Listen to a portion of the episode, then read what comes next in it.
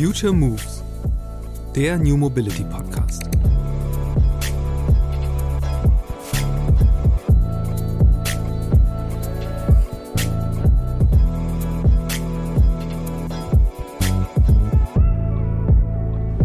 Wenn man äh, sich reines Potenzial anschaut in, in anderen Märkten, äh, sieht man schon ungefähr, was möglich ist. Wir sagen, dass für sieben Kunden wir praktisch ein Fahrzeug ersetzen können. Das ist die Zahl, die wir alleine als Anbieter haben.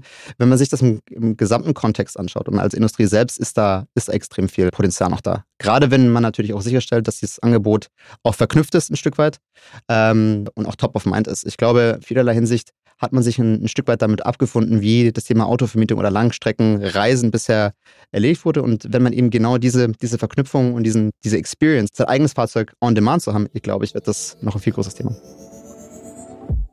Wie kriegt man die Menschen raus aus ihren Autos? Die Verkehrswende hängt nicht zuletzt an dieser Frage. Denn wer einen Pkw besitzt, benutzt ihn auch. Selbst wenn die Kosten für die eigene Mobilität dadurch höher liegen als beim konsequenten Umstieg auf Bus und Bahn. Und wenn sogar in einer Metropole wie Hamburg die Zahl der zugelassenen Fahrzeuge, wie zuletzt, gerade mal im Promillbereich abgenommen hat, dann ist klar, trotz Free-Floating und stationärem Carsharing, Autoabos und klassischem Mietwagenbusiness, noch fehlt das Modell, das die Massen zum Umstieg bewegt. Alternativen zum privaten Pkw sind, Stand heute, noch immer ein echtes Nischenangebot. Tatsächlich finde ich es aber umso spannender, was sich innerhalb dieser Nische so alles tut. Zum Beispiel Virtuo, ein 2016 in Paris gegründetes und inzwischen mit 100 Millionen Euro Wagniskapital ausgestattetes Startup, das sich auf die mehrtägige Vermietung von Autos spezialisiert hat. Und das gerade nach München und Berlin nun auch in Hamburg und Frankfurt startet. Wenn man bei Virtu ein Auto bucht, soll es sich anfühlen wie ein eigenes Fahrzeug. Das hat mir Deutschland-Geschäftsführer Ricardo Colon erklärt. Wie das französische Startup das anstellt, welche Rolle dabei der Buchung per App und der optionalen Bereitstellung vor der eigenen Haustür zukommt und wie ein vor allem auf Wochenendtrips und die Urlaubssaison ausgerichtetes Business überhaupt wirtschaftlich bestehen will, das erfährst du in dieser Episode des Future Moves Podcasts. Viel Spaß!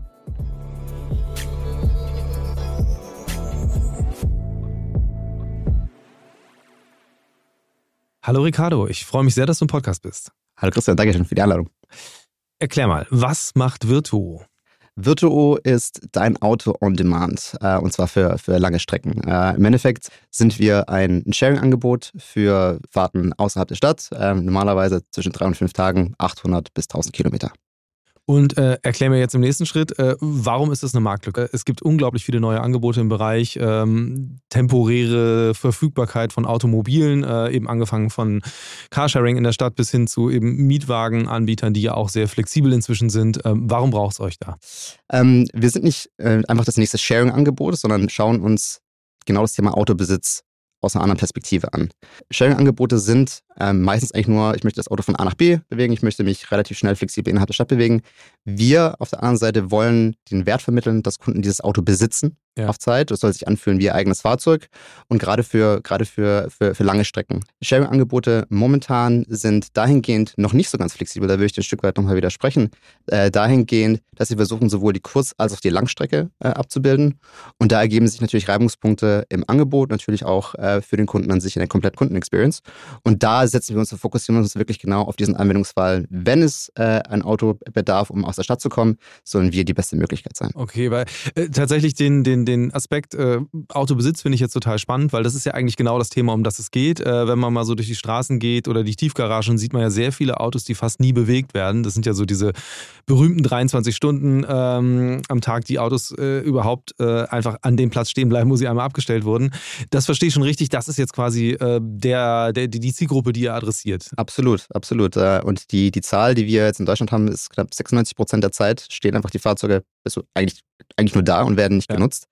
Und äh, es macht eigentlich, ist absolut unlogisch, dass man eben genau diese immensen Kosten nicht nur finanziell, sondern natürlich auch ökologisch auf sich nimmt, um eben genau für diese Stunde das Fahrzeug verfügbar zu haben. Also unser Ansatz ist Autobesitz, ja, wir wollen ihn nicht unbedingt abschaffen, sondern wir wollen ihn einfach bewusster gestalten. Ja. Im ersten Schritt.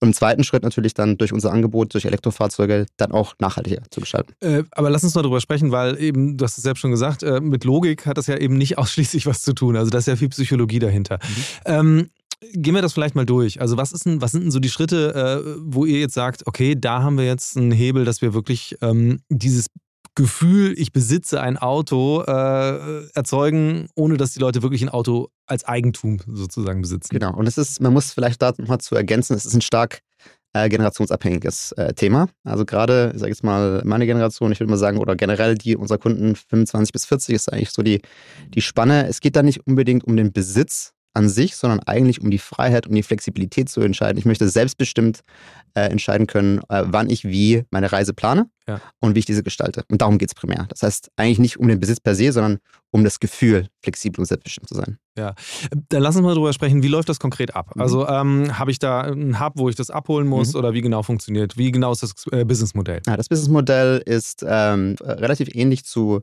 äh, wie man es kennt von, von bestehenden Autovermietern, mit dem Unterschied, dass wir nicht nur ermöglichen, dass die Fahrzeuge persönlich abgeholt werden an einem unserer Stationen innerhalb äh, der Stadt, sondern eben auch flexibel einfach zustellbar sind. Wenn ich ein Auto möchte, kann ich das äh, mir vorbuchen und habe es je nach, je nach Stadt zwei oder vier Stunden später vor meiner Haustür. Wie, wie, wie, funktioniert das dann? Mhm. Also es ist, ähm, also die Idee äh, und das, die Experience, die wir replizieren, ist einfach zu sagen, ich lege meinen Account an, ich äh, äh, gebe meine Adresse ein, äh, drücke auf einen Knopf und möchte, möchte eigentlich diesen, diesen magischen Moment äh, ja. erwecken, dass ich das Fahrzeug direkt eigentlich vor meiner Haustür finde, ohne irgendwo hinlaufen zu müssen, wie man es im Carsharing kennt oder in der Autovermietung. Und genau dieses Gefühl schon von Anfang an zu vermitteln, ist mein Auto. Ich gehe einfach raus, ich öffne es und ich fahre los. Okay, also praktisch gesprochen, ihr habt dann Fahrer, die die Fahrzeuge dann zustellen richtig. und dann mit Bus und Bahn zurück äh, zum Standort richtig, fahren richtig, sozusagen. Richtig, ja. Und äh, ist das dann ein Service, der auch extra bepreist wird oder ist das quasi so inklusive?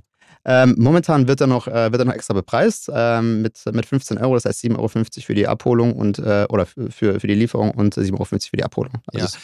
Moderat. Lass uns vielleicht auch mal so ein bisschen an die Anfänge des Unternehmens mhm. gehen, weil es ja kein, kein deutsches Startup, sondern in Frankreich gestartet, da auch schon deutlich größer, deutlich äh, erfahrener, was den Markt angeht. Mhm. Und ähm, im Vorgespräch hatten wir darüber gesprochen, dass eben das auch sehr unterschiedliche Märkte sind, auf denen ihr da unterwegs seid. Deswegen Lass uns doch mal sozusagen am Start anfangen. Also, was war überhaupt die, die Grundidee zu sagen, wir machen jetzt diese Form von Autovermietung? Mhm.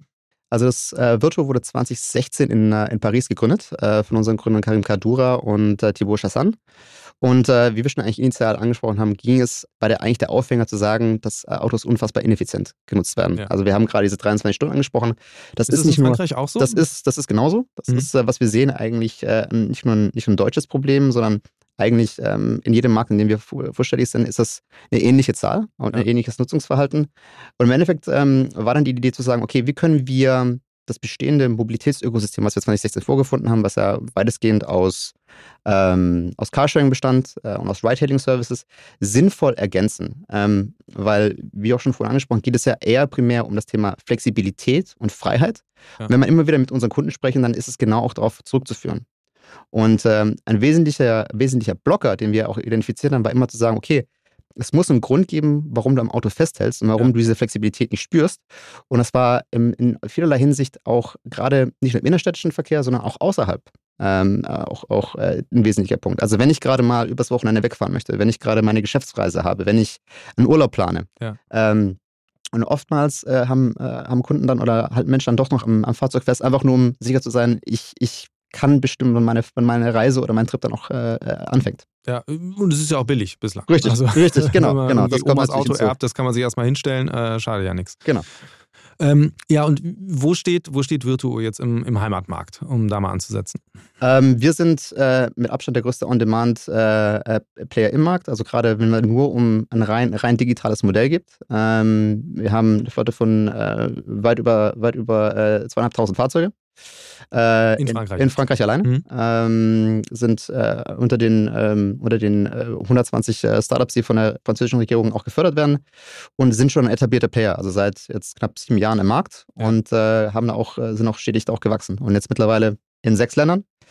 mit Deutschland im letzten Jahr im Mai gestartet und haben bisher ähm, rasantes Wachstum hinlegen können. Das heißt in Zahlen, also wie viele Fahrzeuge habt ihr jetzt hier, wie viele Fahrten, wie viele Kunden? Genau, also jetzt ähm, rein, rein auf, auf die Fahrzeuge. Äh, wir hatten, und das ist jetzt die Zahl aus dem letzten Jahr, weil wir natürlich dann auch äh, kontinuierlich dann auch wachsen, äh, knapp über 7000 äh, Fahrzeuge. Ja. Genau. Äh, jetzt global. Global, also in, global in jetzt genau in äh, knapp 30 Städten in sechs Ländern. Ja, okay.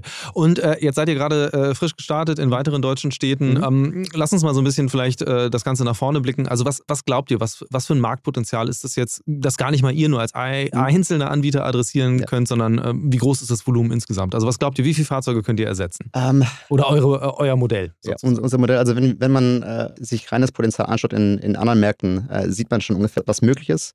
wir sagen, dass für sieben Kunden wir praktisch ein Fahrzeug ersetzen können. Mhm. Das ist die Zahl, die wir alleine als Anbieter haben.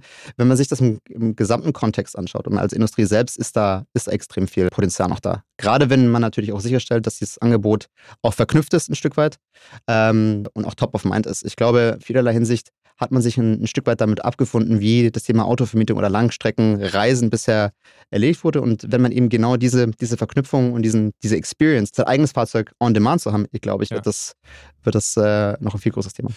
Frage, die sich jetzt natürlich für mich direkt anschließt, mhm. ist, äh, wenn man sagt, es geht gerade um diese, diese Trips aus der Stadt raus, also eben das, wo man dann sagt, nee, Carsharing, äh, eben so ein Miles, ein Share das funktioniert jetzt irgendwie nicht mhm. mehr für die Distanz. Mhm. Ähm, das sind aber ja alles dann Use Cases, die oft zu einer ähnlichen Zeit sind. Also keine mhm. Ahnung, ich kann mir vorstellen, äh, während der Ferien sind diese Autos halt komplett weg. Mhm. Ähm, aber was ist denn so im November unter der Woche an einem mhm. Mittwochvormittag? Also wie, wie kriegt ihr eine Auslastung hin, ja. dass sich das Ganze rechnet? Ähm, Und dass eure Autos eben am Ende nicht auch 23 Stunden rumstehen? Absolut. Ähm, als allererstes kommt es natürlich zugute, dass wir als erstes Technologiefirma sind und dann als zweites äh, Flottenbetreiber. Das mhm. heißt, wir haben ein sehr, sehr gutes Bild darüber, wann wie unsere Fahrzeuge genutzt werden. Das ist mal das, das Erste. Das heißt, das Thema. Wie ist das? Also lass uns ja. mal direkt drüber sprechen. Ja. Also wann, wofür nutzen die Leute wann die Fahrzeuge? Also man sieht natürlich dann, dass wir, man kann natürlich dann, es ist, ein, wie du schon gesagt hast, ein äh, stark saisonales Thema, ähm, schon zwischen, zwischen Mai und, und August schon sagen, dass, dass wir äh, natürlich äh, das Maximum an, an Flotte natürlich bereitstellen wollen, weil mhm. natürlich ein sehr, sehr hohes äh, Mobilitätsaufkommen äh, auch da ist und Nachfrage da ist.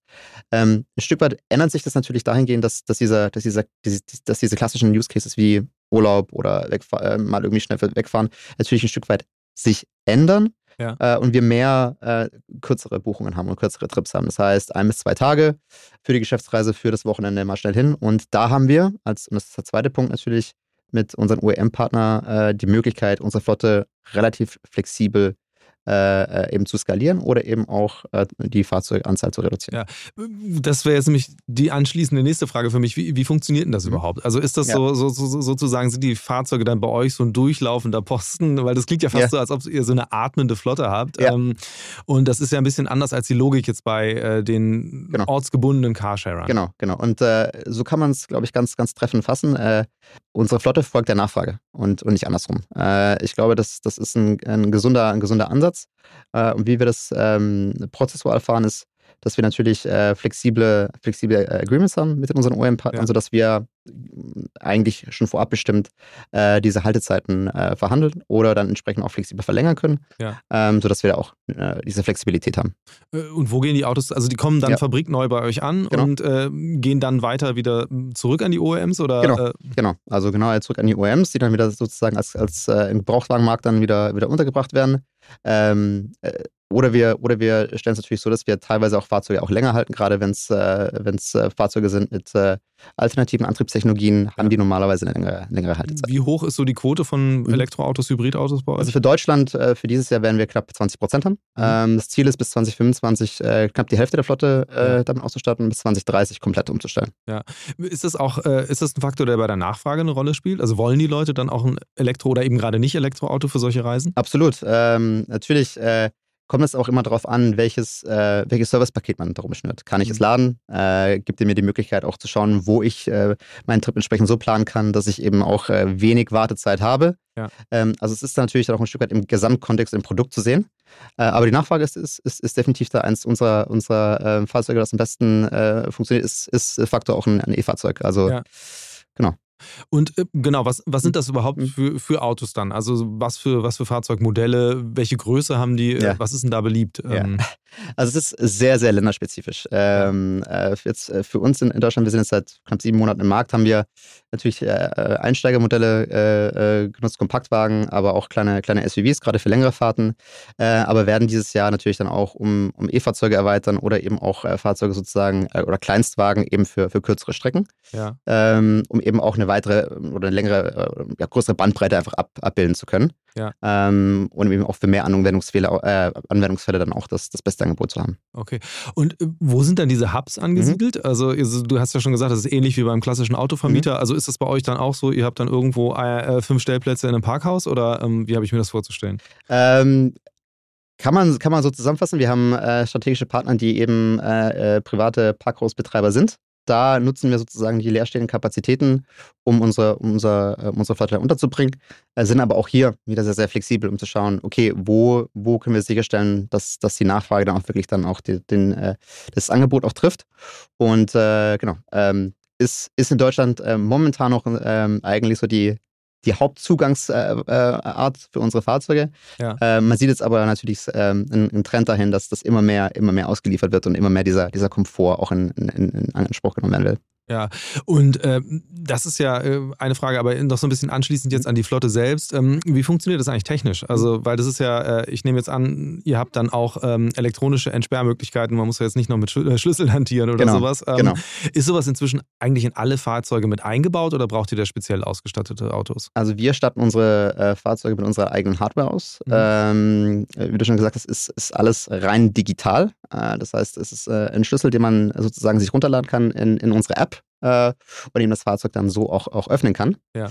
Ähm, daher wird jedes Fahrzeug von uns auch nochmal ausgestattet und wir auch äh, die Möglichkeit haben, äh, auf Fahrzeugdaten äh, wirklich auf granularstem Level auch zugreifen zu können, um sicherzustellen, dass, dass, dass unsere Fahrzeuge in, in, in, in, ähm, ja, in bester Verfassung sind und wir auch ja. ungefähr wissen, auch wie die Fahrzeuge genutzt werden. Ja, und lass uns mal dann über diese Nutzung sprechen. Also insbesondere jetzt, äh, ihr seid ja in Berlin vor allen Dingen schon lange unterwegs. Ähm, wie, wie, wie ist genauso das Nutzungsverhalten der Leute? Und mhm. ähm, ja, erklär mal ein bisschen äh, ebenso aus, aus dem Daily Business. Aus dem Daily Business.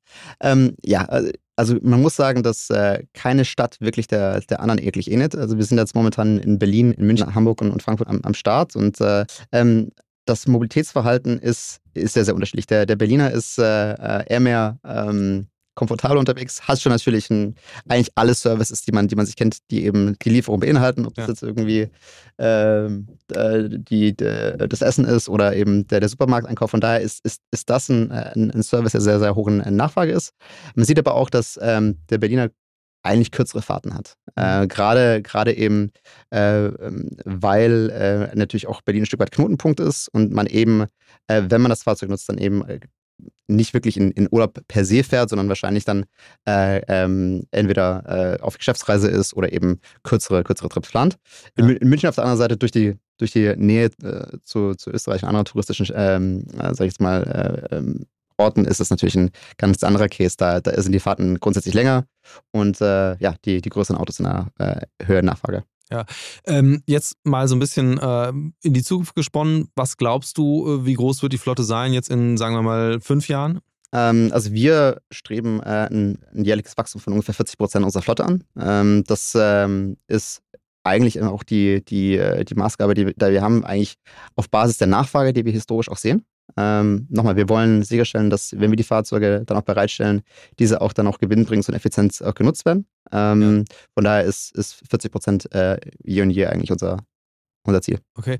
Ähm, du hast eben schon selbst gesagt, äh, dass der, der Service, das Auto sich liefern zu lassen, immer stärker in Anspruch genommen wird. Ähm, ist ja eigentlich der nächste logische Schritt. Äh, autonomes oder teilautonomes Fahren. Ich meine, es gibt ja jetzt erste, erste Startups mit Way, die einfach schon ähm, äh, andere äh, Technologien nutzen, um eben Autos remote zustellen zu können, beziehungsweise solche Fahrservices anzubieten. Ähm, wie stark ist das in eurer Strategie ähm, schon relevant? Also ist das was, was von Anfang an mitgedacht wurde, mit Blick auf die Kosten auch, oder ist das jetzt eigentlich eine Option, die sich jetzt mehr oder weniger erst auftut? Ich glaube, 2016 war das noch nicht, war das nicht Teil der, Teil der Denke. Ich glaube, das hat sich jetzt über die Jahre auch entwickelt und wir halten natürlich die, die Augen und Ohren äh, offen, ähm, gerade mit, mit, solchen, mit solchen Playern auch, auch zusammenzuarbeiten und da eventuell äh, ein eigenes Offering anzubieten. Ähm, ist, der, ist für uns, denke ich, mittel- und langfristig äh, äh definitiv, definitiv ein Ziel.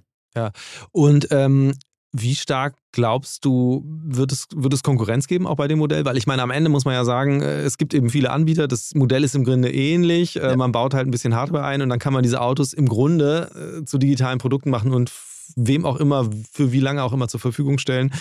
Ähm, was glaubst du, wie der Markt sich insgesamt entwickeln wird? Weil, also Hintergrund der Geschichte ist ja, dass eben die ganzen großen Autovermieter oder auch die, die als Carsharer gestartet sind, ja immer stärker auf Flexibilität setzen. Ähm, Abo-Modelle mit einbauen und äh, im Grunde eigentlich ja äh, fast jeder zu so einem Komplettanbieter versucht zu werden, ähm, der alle Zeiträume abdecken kann. Äh, ist, das, ist das auch ein, eine Perspektive für euch gegebenenfalls? Also ist es am Ende eigentlich nur eine Schlacht um Marke gerade oder geht es wirklich darum, dass du sagst, nee, äh, wir müssen uns fokussieren, weil dann haben wir Unterschiede und woran liegt das dann? Ja, ich glaube, ich, ich glaube, du hast schon, äh, schon gerade genannt, ich glaube, Fokus ist, ist äh, äh, extrem, von extremer Bedeutung. Ähm, wir sehen selbst, dass wir natürlich auch mit, mit unterschiedlichen Nutzungsmodellen auch experimentiert haben, sehen aber natürlich, dass wir dann in, in Summe dann durch den, durch den äh, verlorenen Fokus, Fokus dann auch ein Stück weit nicht mehr dieses, dieses Buchungserlebnis, das wir eigentlich auch unseren Kunden vermitteln wollen, wirklich liefern können. Ja. Ähm, auf der einen Seite hat man natürlich das Werteversprechen, was man hat, auf der anderen Seite natürlich dann die wirtschaftliche Realität. Ähm, und wirklich diesen Spagat zu schaffen, mehrere An äh, Modelle über, unter einen Hut zu bringen und das kon konsistent, und das möchte man natürlich dann auch replizieren und eine gewisse Skalierung hinkriegen, äh, ist sehr, sehr schwer. Von daher ähm, haben wir wie jetzt die anderen Autovermieter, keine Legacy-Systeme, wir haben keine historischen äh, ja. gewachsenen Strukturen, sondern wir, wir nutzen sozusagen dieses Medium Auto als Mittel zum Zweck, um genau dieses Thema On-Demand Autobesitz oder Mobilität anbieten zu können. Ja. Äh, ist das eigentlich was, was einfacher wird, je größer die Flotte auch wird? Also, weil ich meine, das ist ja letztlich die Logik dahinter, wenn äh, eben ein Sixt sagt, äh, wir flexibilisieren jetzt alles, äh, weil, weil wir es können, weil wir eine riesen Flotte haben. Ähm, wie stark ist das ein Faktor für euer Businessmodell? Ich denke, ähm, dass es eher schwieriger wird mit der größeren Skalierung, weil äh, natürlich die operative Komplexität äh, zunimmt äh, und man natürlich dann sehr, sehr viele, ich sage jetzt mal neudeutsch, Moving Pieces hat, ja. um, um zu schauen. Ich denke, ähm, es muss, es geht einfach nur mit wachsender Nachfrage, äh, dass man wirklich äh, langfristig, langfristig wächst und äh, dieses, naja, höher, schneller, weiter ein Stück weit hinten anstellen muss. Und ich denke, das haben wir in den letzten sechs Jahren, äh, ich denke, sehr, sehr, sehr, sehr gut gemacht. Und äh, es zeigt sich auch, dass, dass es auch, glaube ich, ein sehr, sehr nachhaltiger Ansatz ist. Ja. Ähm, lass uns mal äh, jetzt nochmal ein bisschen in der Zeit wieder zurückspringen und zwar so ein bisschen über deine Karriere reden und beziehungsweise anhand äh, deiner Laufbahn mal so ein bisschen reflektieren, wie sich eigentlich die Autobranche verändert hat, weil du bist ja eingestiegen, ich hatte äh, bei LinkedIn gesehen, da waren Praktika bei, bei Bosch, bei Porsche, Stationen bei Mercedes-Benz. Ähm, Warum überhaupt, also warum bist du überhaupt da gelandet? Was, was, was, wo begann dein Interesse für das Thema Auto? Ja, ich glaube, das, äh, das ist, glaube ich, relativ, relativ unspektakulär. Ich glaube, als, ähm, als gebürtiger Stuttgarter ist das, ist das ein Thema Mobilität, was einen umgibt mhm. äh, und eine Faszination relativ früh entwickelt. Ich wollte natürlich dass, dass ähm, diese Industrie auch aus unterschiedlichen Blickwinkeln sehen. Und ich fand es schon immer spannend, weil man schon direkt eigentlich das Produkt im Alltag sieht. Es, ist, es, es umgibt einen, es ist eigentlich ähm, ähm, Bedingung, dass, dass, dass Dinge so funktionieren, wie sie funktionieren können im, im täglichen. Ähm, man aber auch schon relativ früh gesehen hat während meiner äh, Station dort, dass, dass man äh, innerhalb der OEMs natürlich schon die Realität auch sieht, dass sich das Mobilitätsverhalten und der Anspruch auch wandelt, trotz des, sage ich jetzt mal, Tagesgeschäfts. Wann war das so, dass du ja. das Gefühl hattest, okay, das ist jetzt dann auch äh, die Nische äh, oder beziehungsweise der Aspekt, der mich auch persönlich reizt, also eben sich mit diesem Umbruch zu befassen? Ja, ich ähm, ich muss dazu sagen, dass ich natürlich dann auch äh, andere Erfahrungen im, im, äh, im, Digitalbereich dann auch während meiner Zeit bei Rocket Internet dann auch gesammelt habe. Und ich auch gesehen habe, dass das natürlich dann während der Zeit, ich habe meine, ähm, äh, meine, meine Zeit bei den OEMs 20, 2009, 2010 gehabt. Ja. Ähm, da, war, da war das Thema Carsharing noch nicht so groß oder generell äh, On-Demand-Mobilitätsmodelle. Ähm, und das ist eigentlich mit, der, mit, den, mit den Jahren gewachsen. Das äh, war eigentlich eine sehr ähm, äh, für mich äh, logische Verbindung eben aus dem Digitalgeschäft, aber eben auch das Thema Mobilität auch mitgestalten zu können. Ja. Und äh, wie, was waren so deine ersten tatsächlich konkreten Aufgaben, was du dann gemacht hast? Mhm. Also, weil du warst ja, ja. Bei, beim Startup-Arm von, mhm. von Mercedes, ja. beziehungsweise korrigiere mich, wenn ich das jetzt falsch ausdrücke, ähm, aber bist ja dann sehr stark in das Thema reingegangen, genau. wirklich Mobilität und Digitalisierung zusammenzuführen. Genau. Also, es war, ähm, also wir waren äh, eine Art äh, ja, externe Beratung oder Unit, die äh, sozusagen im freien Markt äh, angestellt wurde, um ähm, neue Impulse dem Konzern zu geben. Ähm, die, die, die Projekte oder die, ähm, die Startups, in denen ich involviert war, ähm, waren wirklich im, äh, im, Bereich Zug, äh, Zukunft der Mobilität. Einmal ähm, im Bereich After Sales, also wie können wir, wie können wir den, den äh, Gebrauchteilemarkt auch äh, äh, effizienter gestalten. Ja. Ähm, das war ein, ein, Thema. Und natürlich dann eben auch äh, waren wir einer der ersten, eines der ersten Player unter dem Radar, die das Thema Mikromobilität mhm. auch einführen wollen. Das war eigentlich gerade ähm, vier, fünf Monate vor dem Start von, von, von Tier, äh, Circbird, wie, wie sie alle heißen, Lime, ja. ähm, und haben genau ähm, dort angesetzt gehabt, wie kann man die unterschiedlichen Mobilitätsangebote innerhalb des Konzerns bündeln ja. und eben dann auch ähm, ähnlich wie jetzt dieses äh, Maßkonzept dann auch, äh, auch, auch sinnvoll, sinnvoll Kunden zur Verfügung stellen. Ja. Was war dein Gefühl damals? Also war das so, äh, ihr seid halt schon so die Spielwiese, macht mal mhm. und am Ende äh, prallt es aber doch immer an dem Apparat ab oder, äh, oder sind da Dinge auch wirklich dann übrig ja. geblieben? Weil von außen, du sagst eben,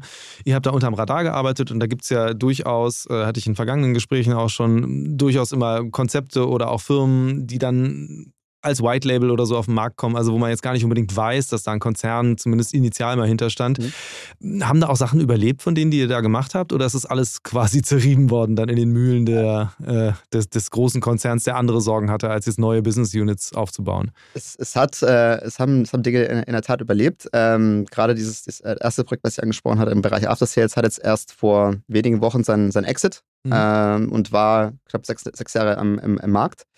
Ähm, andere Initiativen wurden dann teilweise, äh, teilweise in bestehende Angebote integriert. Ja. Ähm, wir hatten eine enge Zusammenarbeit äh, mit, äh, mit MyTaxi damals, jetzt äh, äh Free Now ähm, und hatten auch schon hatten auch einen äh, äh, immer sehr, sehr starken Austausch zwischen, zwischen unterschiedlichen Töchtern. Ja. Und wann war für dich der Punkt dann zu sagen, so, nee, jetzt will ich eigentlich selbst so richtig ins operative Ding reingehen? Mhm. Ich hatte ja ähm, man muss es auch, muss auch so ein bisschen die, die Strukturen verstehen. Ähm, ähm die, diese, diese Lab äh, oder diese Daimler-Tochter Lab 1886 ist eine Art Inkubator gewesen, der ja. nicht nur sozusagen sich Ideen außer oder innerhalb des, des Konzerns eben angenommen hat, sondern auch eigene Ideen äh, anstoßen können. Das heißt, ich hatte schon äh, gerade äh, mit diesem Mikromobilitätsthema, was wir gestartet haben, dann auch eigene Gründererfahrungen auch sammeln können natürlich mit, einem, mit einem Stück weit ähm, äh, dem, dem, dem, Konzern, dem man natürlich dann auch diese, diese Vision näher bringen äh, musste. Aber ich habe schon relativ äh, früh gemerkt gehabt, äh, ähm, aus, aus der Begeisterung, aus dem wirklich äh, täglichen Aufbau äh, ja. dieser Vision, dass es definitiv ein, ein Bereich ist, der, den, in dem ich mich Jahre sehen werde. Ja, wie, sei, wie weit seid ihr damals eigentlich gekommen? Also waren da wirklich auch schon Roller auf der Straße? Oder war sehr. Wir, wir waren, wir waren äh, knapp ein halbes Jahr in, in Helsinki am Start. Mhm. Ähm, das war einer der, äh, einer der Städte, die, ähm, die aktiv über, über gewisse Partnerschaften direkt auch bei uns angefragt hatte und ja. auch äh, sehr, sehr ähm, offen waren für uns. Das heißt, ähm, wir hatten da mit einer kleinen Flotte, das waren, ähm, ich glaube, knapp um die 500 Roller, sind wir dort gestartet. Und äh, dann natürlich kam äh, äh, der, der Merger zwischen äh, der ähm, zwischen der Daimler Mobility Services und eben äh, äh BMW äh, Mobilitätssparte, ja. sodass dann ein Stück weit diese, diese, diese Services zentralisiert und, und dann auch gematcht wurden. Ja.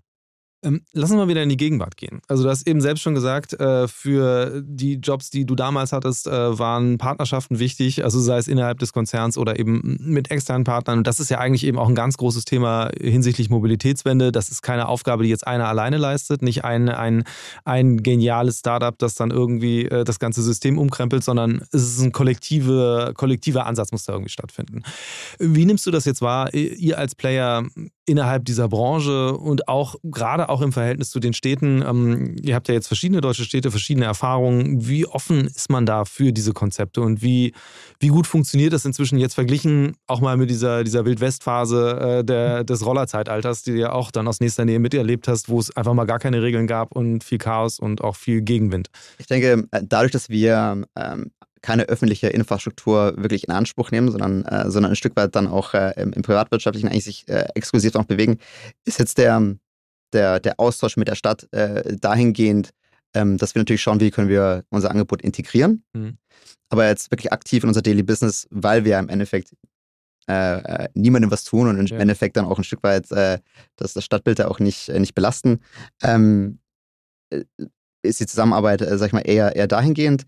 Was das andere Player betrifft im, im Bereich, ist da definitiv eine, eine, Offenheit, weil jeder auch verstanden hat, dass, wie du schon angesprochen hast, diese Lösung äh, allein auf der Insel nicht, nicht funktioniert, sondern man äh, ein, ein sinnvolles Angebot dann auch zusammen äh, äh gestalten muss, ähm, sodass eben das Thema Intermodalität einfach nicht nur ein Buzzword ist, sondern auch ja. etwas, was dem Kunden äh, äh, Wert stiftet. Ja, was würdest du sagen? Jetzt lass uns gerne mal allgemein über mhm. das, äh, das Thema Mobilitätswende äh, sprechen. Und ähm, eben, ich, ich sehe total das Virtuo mit dem Ansatz zu sagen, wir müssen, wir müssen halt Eigentum einfach mal von den Leuten weghalten, äh, sondern halt Verfügbarkeit von Mobilität. Also die Nutzung ist halt viel wichtiger, als dass man halt jetzt physisch irgendwie noch so ein Ding da im Keller, Garage, wo auch immer stehen hat. Ähm, wo würdest du sagen, funktioniert das schon ganz gut oder wo sind wegweisende Ansätze, sei es jetzt in Städten, wo ihr selbst aktiv seid, wo du es halt natürlich dann als Beobachter enger mitkriegst, als auch darüber hinaus? Ich denke, ähm, wenn man sich das, wenn man sich die Bündelung und ich glaube, da ist das, das Mobilitätsökosystem eigentlich, eigentlich äh, das Wichtigste. Also wo hat man ähm, diese Services relativ schnell kundenfreundlich zur Verfügung? Und da muss ich sagen, ist und bleibt Deutschland der, der Standort äh, mhm. und allen voran, allen voran äh, Berlin. Ähm, ich glaube, da ähm, wurde in, letzter, in, der, in den letzten Jahren sehr, sehr, viel richtig gemacht. Ich glaube, was man, wo man aufpassen äh, muss, ist, dass man natürlich auch die, die Rahmenbedingungen so setzt, dass man dieses, dass man dieses Angebot auch natürlich auch wirtschaftlich immer noch interessant gestalten muss für den Kunden. Also es muss bezahlbar sein, ja. es, muss, ähm, es muss fair sein und es muss äh, eben entsprechend auch die, die Weichen äh, geben, damit man das machen kann. Ich denke, da ist, da ist Deutschland und vor allem voran Berlin definitiv äh, Vorreiter. Lass uns gegen Ende mal über deinen Mix der Woche, so heißt die Rubrik bei uns, sprechen. Also, was ist so deine, deine Mobilitätsroutine? Ich bin, ähm, ich lebe im, äh, im, im, tiefsten Berliner Osten. Äh, von daher ist, äh, ist äh, ähm, S-Bahn und U-Bahn eigentlich mein, mein täglich Brot und äh, äh, habe eigentlich auch die Stadt so kennengelernt durch das, durch das U-Bahn-Netz. Ähm, jetzt, jetzt, wenn du mich fragst, jetzt nach, nach letzter Woche, dann bin ich dann doch relativ viel mit dem, mit dem Auto gefahren oder musste fahren durch die Störungen, die es da im Netz gab. Ähm, äh, und dadurch, dass ich einen, einen zweijährigen Sohn habe, äh, muss ich dann ab und zu mal hier und da doch dann zum Auto, zum Auto greifen, einfach aus, aus, äh, aus Komfortgründen. Ähm, äh, aber grundsätzlich bin ich, bin ich äh, S- und U-Bahn-Fahrer. Ja, hast du ein eigenes Auto? Nein. Nein. Also greifst du dann Noch. auf euren Service zurück? Richtig. Und wenn ich dann aus der Stadt fahren muss, dann, dann ist es ein Virtual. Ja. Und wie ist es darüber hinaus? Also du hast äh, vorhin erzählt, du bist jetzt mit dem Zug aus Berlin äh, nach Hamburg gekommen zur Aufnahme. Ähm, jetzt auch, es geht nicht nur um die letzte Woche, wenn, wenn ich jetzt darüber spreche, sondern wirklich auch so mal im größeren Kontext. Also hast du einen Wandel festgestellt? Oder siehst du dich vielleicht auch so ein bisschen äh, stellvertretend für die Kunden, Kundinnen, die ihr ansprecht? Ähm, das würde, glaube ich, ein bisschen zu weit gehen. Ich würde aber definitiv sagen, dass ich, ähm, dass ich wahrscheinlich der, der prototypische Virtual-Kunde bin. Äh, ich habe äh, nie selbst ein Auto besessen, habe, wie schon eingangs besprochen, eigentlich äh, für OEMs und für Zulieferer gearbeitet, fand es aber immer ähm, in der Stadt äh, unsinnig. Äh, natürlich ja. ist es nochmal ein anderes Thema auf dem Land, äh, wo man natürlich da eine gewisse, gewisse Abdeckung schaffen muss, aber für mich kam das, kam das nie in Frage. Ja. Wo, sind, wo ist denn so das Limit von, von Größe eines Ortes, wo euer Modell funktionieren kann? Also sei es auch jetzt auch in Frankreich oder in Deutschland? Ähm, also grundsätzlich ist das, ist das ein Thema, was wir sukzessiv testen. Also wir haben natürlich, wir sind natürlich in, Metropolen in, äh, in, äh, in, in, Paris oder generell in anderen Märkten aktiv, ähm, fahren aber eigentlich immer, sind immer so gefahren, dass wir gesehen haben, okay, wo ähm, ist es so, dass, dass, dass Leute außerhalb der Stadt sich bewegen müssen. Und das ist, äh, kann natürlich in touristischen Orten sein, es kann aber auch sein, dass wir beispielsweise städtische Städte äh, mal äh, ausprobieren werden, um einfach zu gucken, wie ist das lokale Mobilitätsverhalten und auf Basis dessen entscheiden wir, wo wir, wo wir hin expandieren. Ja, äh, weil du vorhin selbst gesagt hast, äh, eigentlich muss man dieses multimodale Denken mehr den Leuten beibringen. Ähm, ein, ein Weg dahin kann ja auch sein, tatsächlich zu sagen, ähm, man macht es auch einfacher, indem man eben äh, diese ganzen Modelle, die es gibt, äh, nicht einfach nur als einzelne Puzzlestücke irgendwo hinwirft und die Leute müssen sich das selbst zusammensetzen, sondern man versucht halt integrierte Mobilitätsprodukte zu schaffen. Ist das, ist das was, was ihr auch mit im Hinterkopf habt oder arbeitet ihr tatsächlich da an Partnerschaften, an Integrationen in existierende Apps? Ähm, das ist definitiv äh, definitiv eine Zielsetzung von uns, dass wir, dass wir diesen, diesen, diese Integration schaffen. Momentan, ähm, dadurch, dass wir auch so jung im Markt sind, wollen wir natürlich schauen, dass wir diese, dieses Werteversprechen natürlich dann konsistent unseren Kunden bieten können, egal wo wir sind. Ähm, und äh, verfolgen natürlich schon die eine oder andere Partnerschaft. Nicht jetzt im, im, im Kontext äh, Mobility as a Service, äh, aber mit gezielten Partnern, wo wir sehen, dass es, dass es diese Intermodalität, dass sie Sinn macht ja. Äh, und wir eben eine nahtlose, eine nahtlose, ähm, ähm, äh, nahtlose Reise von A nach B wirklich ermöglichen können. Ja.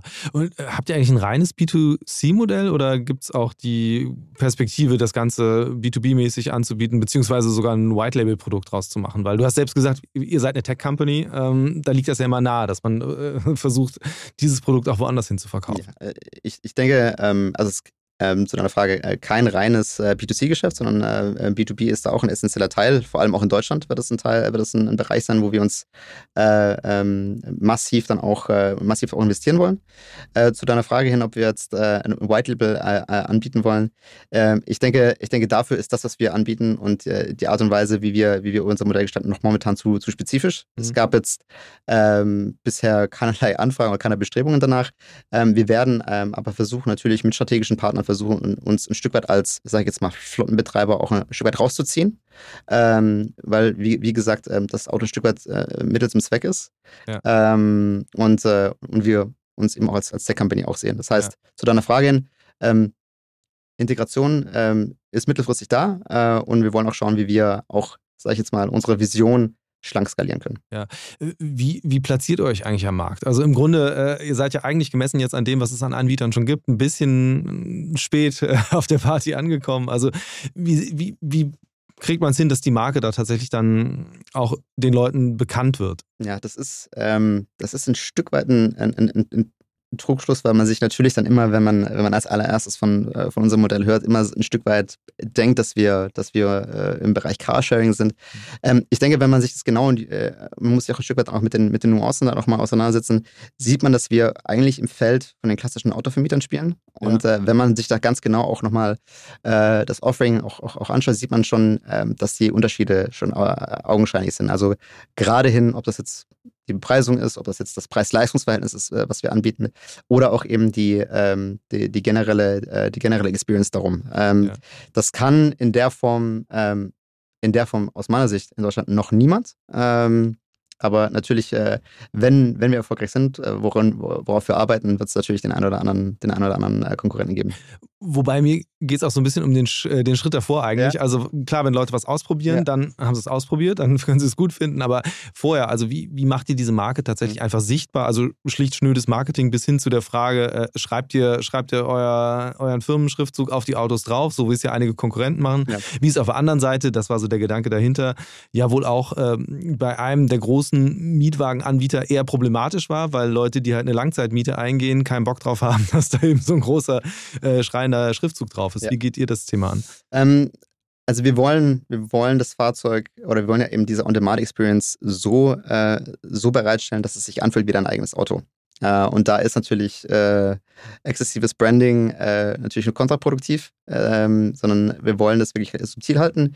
Wie wir äh, unser Markt platzieren, ist ähm, natürlich äh, allen voran wollen wir lokal da sein. Das heißt, mhm. ähm, wir wollen uns natürlich dann auch nahtlos ins äh, lokale Ökosystem einbinden durch Partnerschaften, ähm, die jetzt im Mobilitätssektor sich, sich befinden, aber eben auch ähm, gerade sich auch mit dem Thema Reisen befinden. Das heißt, da äh, setzen wir an, äh, um zu schauen natürlich, wo ist das Angebot äh, gefragt und wie können wir uns am besten auch positionieren, gerade für, gerade für diesen Use Case. Was heißt das dann konkret? Also, dass quasi das Hotel irgendwo an der Ostsee euch als Mobilitätsoption mit anbietet? Beispielsweise, oder? genau. Mhm. Das, ist, das ist beispielsweise genauso ein, genauso ein Modell. Normalerweise machen wir das mit, äh, mit äh, Playern, die eher äh, komplett digital sich dann, äh, digital dann auch dann sind.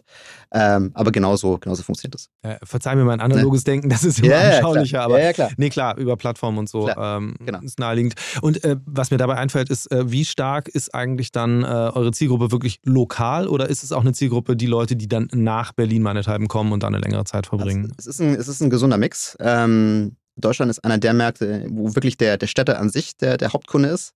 Ähm, ich glaube, der, wenn man das prozentual ausdrücken würde, ist das 70 Prozent wirklich der Städte und 30 Prozent mhm. sozusagen der, der Besucher, ja. der dann eben äh, kurzfristig in der, in der Stadt ist. Okay, ähm, ich glaube, das war ein ganz guter Überblick über das, was ihr vorhabt, äh, wie ihr euch unterscheidet von den, den Marktbegleitern, die da schon länger unterwegs sind oder vielleicht eben jetzt auch noch nachfolgen werden. Ähm, ich danke dir ganz herzlich für das Gespräch und die Einblicke. Danke dir.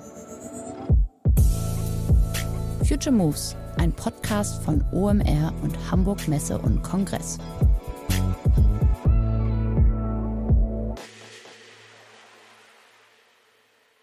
Dieser Podcast wird produziert von Podstars bei OMR.